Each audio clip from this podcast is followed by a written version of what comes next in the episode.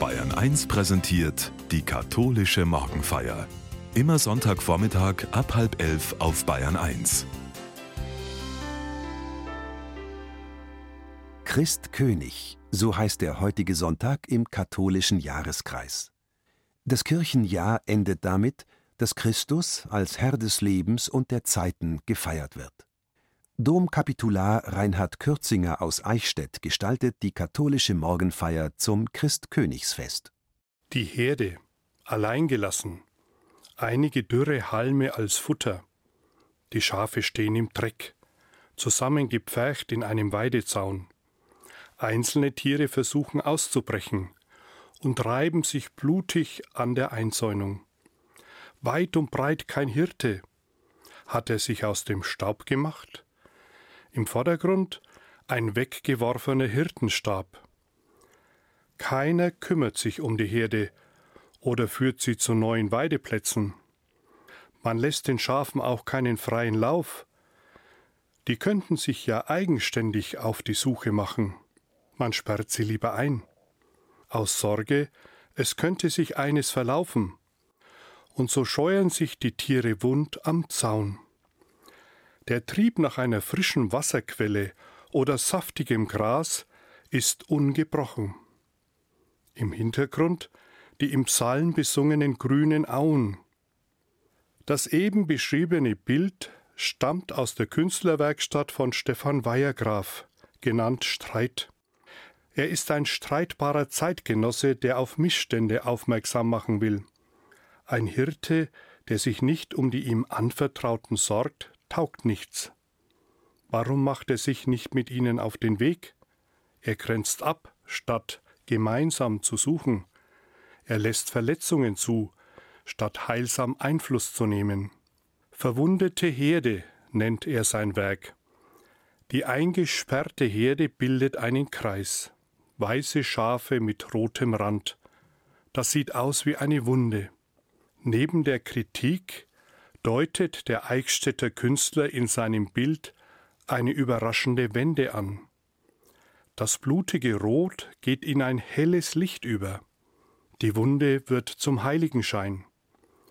Es ist die Würde, die Gott jedem bedingungslos und liebevoll schenkt. Soweit das Bild des Künstlers. Ein erfahrener Hirte kennt seine Schafe genau. Er beobachtet sie in der Herde und versorgt sie.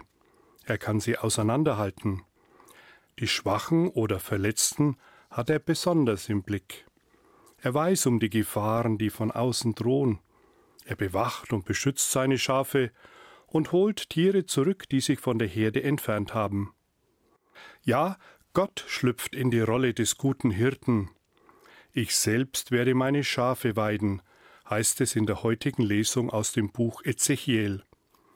Der Umgang des Hirten mit seinen Schafen ist ein Bild für die Beziehung Gottes zu den Menschen.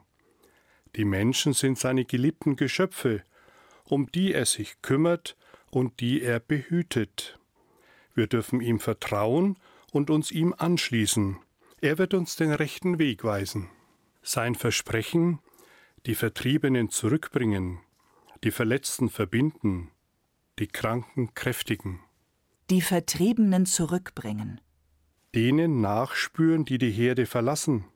Warum gehen sie eigene Wege? Sie nicht als schwarze Schafe abstempeln, ihre andere Wesensart auszuhalten und als Bereicherung zu erfahren, ihnen jederzeit wieder Zugang zur Gemeinschaft ermöglichen. Die Verletzten verbinden. Seelische Wunden anschauen, einfühlsam sein, erzählen lassen die Kranken kräftigen. Schwachen Menschen zur Seite zu stehen, ihr Selbstbewusstsein zu stärken. Viele tragen Kränkungen mit sich herum, behutsam darauf reagieren. Gott führt seine Herde und sorgt für das Wohlbefinden seiner Kreaturen. Er ist nicht nur ein Tierliebhaber, sondern auch ein Menschenliebhaber.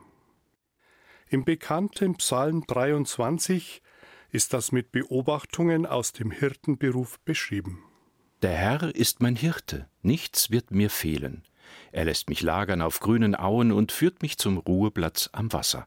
Er stillt mein Verlangen. Er leitet mich auf rechten Pfaden treu seinem Namen. Muss ich auch wandern in finsterer Schlucht, ich fürchte kein Unheil, denn du bist bei mir. Dein Stock und dein Stab geben mir Zuversicht. Du deckst mir den Tisch vor den Augen meiner Feinde, du salbst mein Haupt mit Öl, du füllst mir reichlich den Becher. Lauter Güte und Huld werden mir folgen mein Leben lang, und im Haus des Herrn darf ich wohnen für lange Zeit. Das Bild des Hirten mit den Schafen wird auch aufgegriffen, wenn der Menschensohn am Ende der Tage kommt und Gericht über die Menschen hält. Der Hirte sortiert einzelne Tiere aus, um sie zu schlachten. Dieses Verfahren des Scheidens spielt im Gericht die entscheidende Rolle. Wer in die linke Gruppe kommt, der wird aussortiert. Ihm drohen schlechte Zeiten. Wer sich in der rechten Gruppe befindet, dem geht es gut. Ihm ist eine glückliche Zukunft verheißen.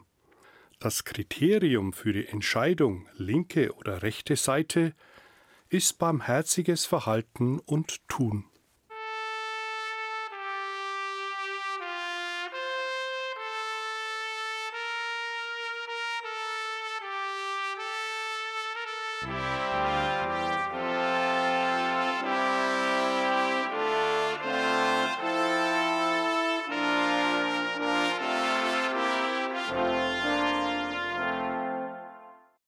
Am Ende des Kirchenjahres feiert die Kirche Christus den König der Welt. Jesus auf dem Königsthron, der zur Erde zurückkehren wird, um über die Menschen zu herrschen. Der bekannte geistliche Schriftsteller Anselm Grün beschreibt das Christkönigsfest wie folgt. Ein Fest feiern wir richtig nur, wenn es unser Leben berührt, es beleuchtet und wenn es seine Ausstrahlung in den Alltag hat. Wir feiern in diesem Sinne das Christkönigsfest, damit wir uns selbst als Könige und Königinnen fühlen können, aufgerichtet und aufrecht, im Einklang mit uns selbst, mit einer unantastbaren Würde ausgestattet. Und wir feiern dieses Fest, damit er über uns herrscht und wir nicht beherrscht werden von unseren Launen, von Leidenschaften oder von der Willkür anderer Menschen. Wenn wir an diesem Fest einen Blick dafür bekommen, dass uns in jedem Menschen ein König oder eine Königin begegnet, dann werden wir ein Gespür dafür bekommen, dass auch hinter der Fassade des hilflosen oder auch des aggressiven und in sich zerrissenen Menschen, vor dem wir uns am liebsten schützen möchten, ein königlicher Mensch steckt. Es ist eine große Aufgabe, die Menschen, denen wir täglich begegnen, an ihre königliche Würde zu erinnern durch die Art und Weise, wie wir sie ansprechen, wie wir uns ihnen gegenüber verhalten und wie wir sie anschauen. Soweit Anselm Grün. Das Christkönigsfest erinnert an den universalen Herrschaftsanspruch Jesu Christi, der eine bessere Zukunft in Aussicht stellt. Christus, der König, wird nicht zulassen, dass das Gute über das Böse triumphiert. Die guten Werke hier auf Erden haben Bestand und öffnen die Tür zum Himmel. In jener Zeit sprach Jesus zu seinen Jüngern, wenn der Menschensohn in seiner Herrlichkeit kommt und alle Engel mit ihm, dann wird er sich auf den Thron seiner Herrlichkeit setzen. Und alle Völker werden vor ihm versammelt werden, und er wird sie voneinander scheiden, wie der Hirt die Schafe von den Böcken scheidet. Er wird die Schafe zu seiner Rechten stellen, die Böcke aber zur Linken. Dann wird der König denen zu seiner Rechten sagen, Kommt her, die ihr von meinem Vater gesegnet seid, empfangt das Reich als Erbe, das seit der Erschaffung der Welt für euch bestimmt ist. Denn ich war hungrig, und ihr habt mir zu essen gegeben, ich war durstig, und ihr habt mir zu trinken gegeben, ich war fremd, und ihr habt mich aufgenommen, ich war nackt, und ihr habt mir Kleidung gegeben, ich war krank, und ihr habt mich besucht, ich war im Gefängnis, und ihr seid zu mir gekommen. Dann werden die Gerechten antworten und sagen, Herr, wann haben wir dich hungrig gesehen und dir zu essen gegeben oder durstig und dir zu trinken gegeben? Und wann haben wir dich fremd gesehen und aufgenommen oder nackt und dir Kleidung gegeben? Und wann haben wir dich krank oder im Gefängnis gesehen und sind zu dir gekommen? Darauf wird der König ihnen antworten, Amen, ich sage euch, was ihr für einen meiner geringsten Brüder getan habt, das habt ihr mir getan. Dann wird er zu denen auf der Linken sagen, Geht weg von mir, ihr Verfluchten, in das ewige Feuer, das für den Teufel und seine Engel bestimmt ist. Denn ich war hungrig, und ihr habt mir nichts zu essen gegeben. Ich war durstig, und ihr habt mir nichts zu trinken gegeben. Ich war fremd, und ihr habt mich nicht aufgenommen. Ich war nackt, und ihr habt mir keine Kleidung gegeben. Ich war krank und im Gefängnis, und ihr habt mich nicht besucht. Dann werden auch sie antworten, Herr, wann haben wir dich hungrig oder durstig oder fremd oder nackt oder krank oder im Gefängnis gesehen und haben dir nicht geholfen? Darauf wird er ihnen antworten, Amen, ich sage euch, was ihr für einen dieser Geringsten nicht getan habt, das habt ihr auch mir nicht getan. Und diese werden weggehen zur ewigen Strafe, die Gerechten aber zum ewigen Leben.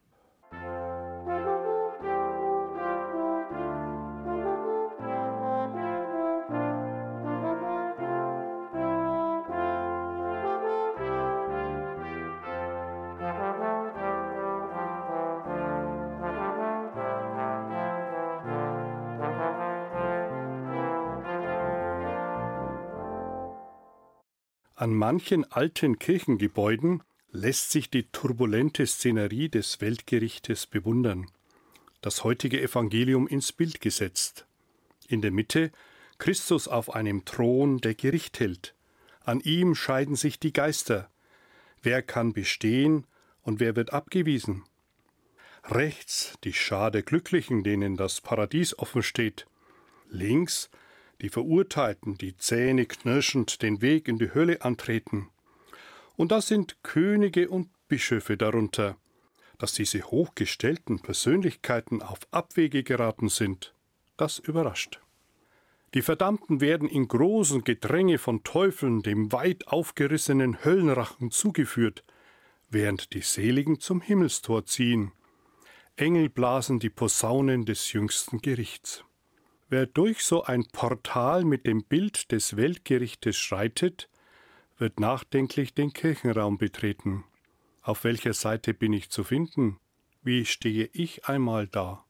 Eine Gewissenserforschung für uns Zeitgenossen könnte die Gerichtsrede von Joachim Daxel sein, die er Gott in den Mund legt. An jenem Tage, der kein Tag mehr ist, vielleicht wird er sagen, was tretet ihr an mit euren Körbchen voller Verdienste, die klein sind wie Haselnüsse und meistens hohl? Was wollt ihr mit euren Taschen voller Tugenden, mit denen ihr gekommen seid aus Mangel an Mut? Habe ich euch nicht davon befreit? Wissen will ich, habt ihr die anderen angesteckt mit Leben? Die Beziehung zu Jesus Christus bestärkt unsere Hoffnung, im Gericht Gottes bestehen zu können. Jesus Christus, der gnädige Richter, der keine Freude hat an Vergeltung oder Strafe. Jesus Christus, der gerechte Richter, der die Dinge zurechtrückt. Jesus Christus, der verständnisvolle Richter, der Gnade und Barmherzigkeit walten lässt. Christus selbst wird in diesem Gericht auftreten, egal in welcher Rolle. Sei es als Richter, der die Verfehlungen anzeigt, oder als Anwalt, der Entlastungsmaterial vorbringt. Jesus Christus, der clevere Anwalt, der uns verteidigt gegen ungerechte Vorwürfe. Jesus Christus, der erfahrene Anwalt, der uns vor Fallstricken der Gegner warnt. Jesus Christus, der kluge Anwalt, der die Intrigen der Widersacher durchschaut. Der Gedanke an das Gericht soll nicht Angst und Schrecken erzeugen, sondern die Menschen herausfordern, an einer besseren Welt mitzuwirken. Christi Herrschaftsanspruch wird schon heute spürbar, wenn Menschen einander annehmen und verzeihen und ihr Umfeld friedlicher und gerechter gestalten. Alles gut? So fragen wir manchmal, so sagen es die Leute, so hätten wir es gerne. Oft aber ist es nicht so. Es ist nicht alles nur gut, auch wenn wir es wünschen. Vieles bleibt unvollkommen, vorläufig, zerbrechlich und bruchstückhaft, wie unser Leben. Eines Tages, wenn Gott mein Leben oder die Welt vollendet, dann wird alles gut. Das erhoffe und ersehne ich, das erwarte und erbitte ich, so will ich es glauben. Dann wird er alles in allem das Ungute wenden und das Halbherzige vollenden. Alles gut. Noch nicht, aber auf dem besten Weg dazu und dahin.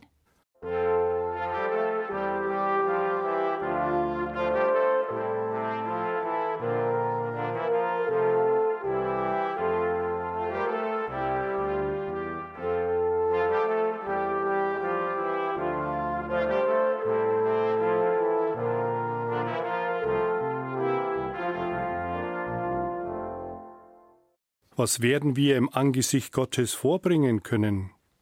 Insgeheim wissen wir, dass unser Leben gelingen oder misslingen kann. Geht es gut oder schlecht aus? Es kommt der Tag, an dem wir Rechenschaft über unser Tun und Lassen abliefern müssen. Eine Art Lebensbilanz ist zu ziehen. Wie sie ausfällt? Das entscheidet sich nicht erst am Schluss, sondern bereits hier. Himmel oder Hölle es kommt darauf an, wie du Notleidenden begegnest. Es spielt keine entscheidende Rolle, wie fromm du bist und wie häufig du in die Kirche gehst. Es zählen Verständnis und Sorge. Wer einfach das Gute tut, wer nicht wegschaut von der Not des anderen, der begegnet Gott, ob er es merkt oder nicht. Wir müssen es gar nicht wissen. Vor Gott zählt nur, dass wir es tun. Ich bin zutiefst davon überzeugt, dass in unserer Welt täglich unzählig viel Gutes geschieht, meist unbemerkt, still und selbstverständlich. Gäbe es das alles nicht, unsere Welt wäre eine Hölle. Wo immer Gutes getan wird, da ist ein kleines Stück Himmel jetzt schon spürbar. Soweit Kardinal Schönborn aus Wien. Was ist mit denen, die Jesus nie kennenlernen durften? Sind sie auf verlorenem Posten? Offenkundig nicht. Sie helfen einfach in einer Notlage. Sie greifen, wo nötig, unter die Arme. Sie setzen sich ein für die am Rande der Gesellschaft. Das ist die Chance auf Rettung für alle, die nicht an Jesus glauben. Sie werden nach ihrer Nächstenliebe, nach ihrer Mitmenschlichkeit beurteilt. Ein guter Mensch zu sein, kann also doch die Tür zum Himmel öffnen. Ihr Entgegenkommen lohnt sich, Ihre Hilfsbereitschaft wird angerechnet, Ihr Erbarmen bleibt. Phil Bossmanns, ein bekannter geistlicher Schriftsteller, fasst dieses Engagement in Impulse, die er mit der Überschrift versieht, ansteckend. Gute Menschen fallen für gewöhnlich nicht auf, aber sie sind es, die das Leben erträglich machen. Güte ist ansteckend, ein gütiger Mensch findet leicht Freunde, ist oft eine Anlaufstelle für Unglückliche, Einsame, Notleidende. Güte heißt nicht viele Worte, nicht viel Getue. Güte äußert sich in Aufmerksamkeit, Verständnis, Herzlichkeit, Behutsamkeit, in der Bereitschaft zuzuhören und anzupacken. Güte ist wie ein mildes Licht im Dunkel der Welt. Güte bereitet der Liebe den Weg. Ihr Vorbild sollte Kreise ziehen und Nachahmer finden. Gütige Menschen gibt es nie genug.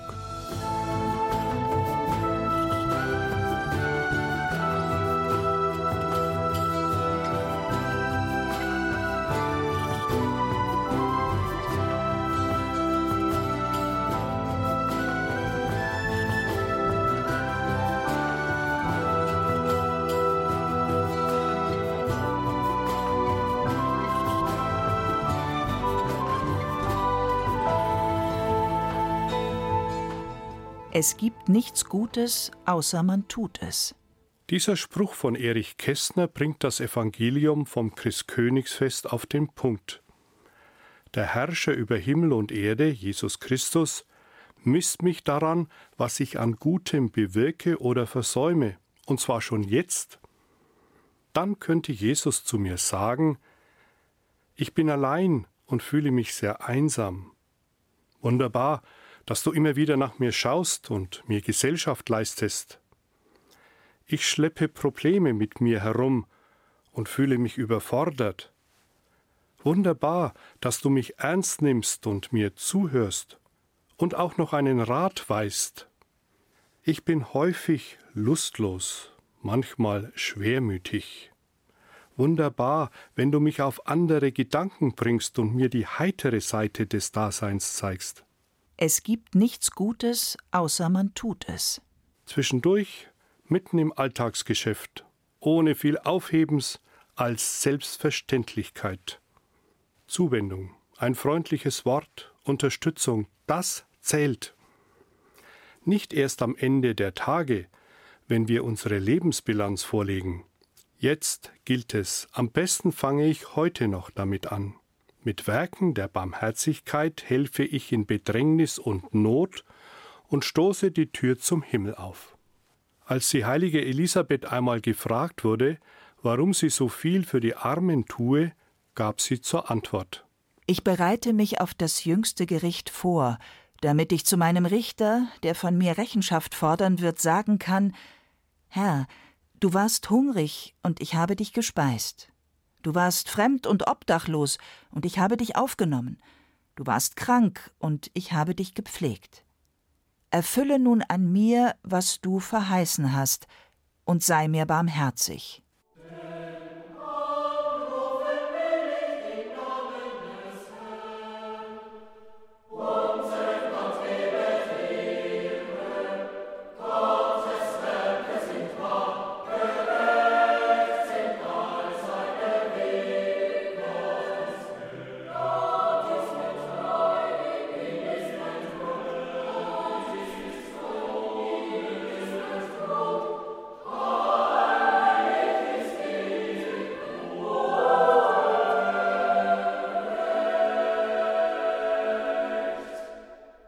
Zuletzt noch eine jüdische Geschichte, die deutlich macht, was im Gericht am Ende der Tage passiert, wie Gott auftritt und uns ängstlichen Kreaturen begegnet, wie er reagiert und welche Konsequenzen das für uns hat.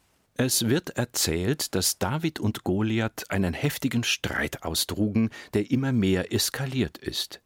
Die Engel, die Zeugen dieser hässlichen Auseinandersetzung waren, wandten sich an Gott und fragten besorgt was geschieht, wenn beide so zerstritten am jüngsten Tag vor dir erscheinen? Dann die verblüffende Antwort Gottes An mir wird es liegen, sie zu Freunden zu machen. Es ist Gottes Art, Versöhnung zu stiften. Am Ende, wenn er wiederkommt, wird er nicht hinrichten, sondern aufrichten. Er erscheint nicht als Rächer, sondern als Retter.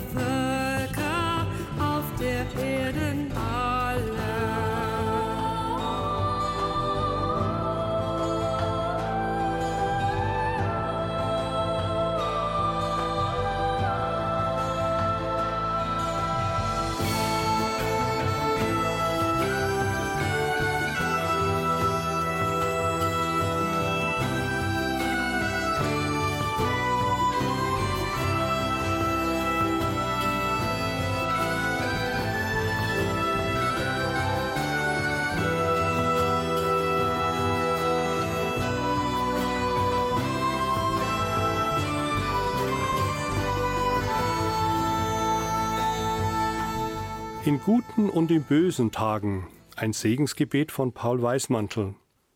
In allem, was heute geschieht, ob gut oder böse, schön oder ärgerlich, richtig oder falsch, wahr oder verlogen, möge Gottes Kraft und Segen gegenwärtig sein.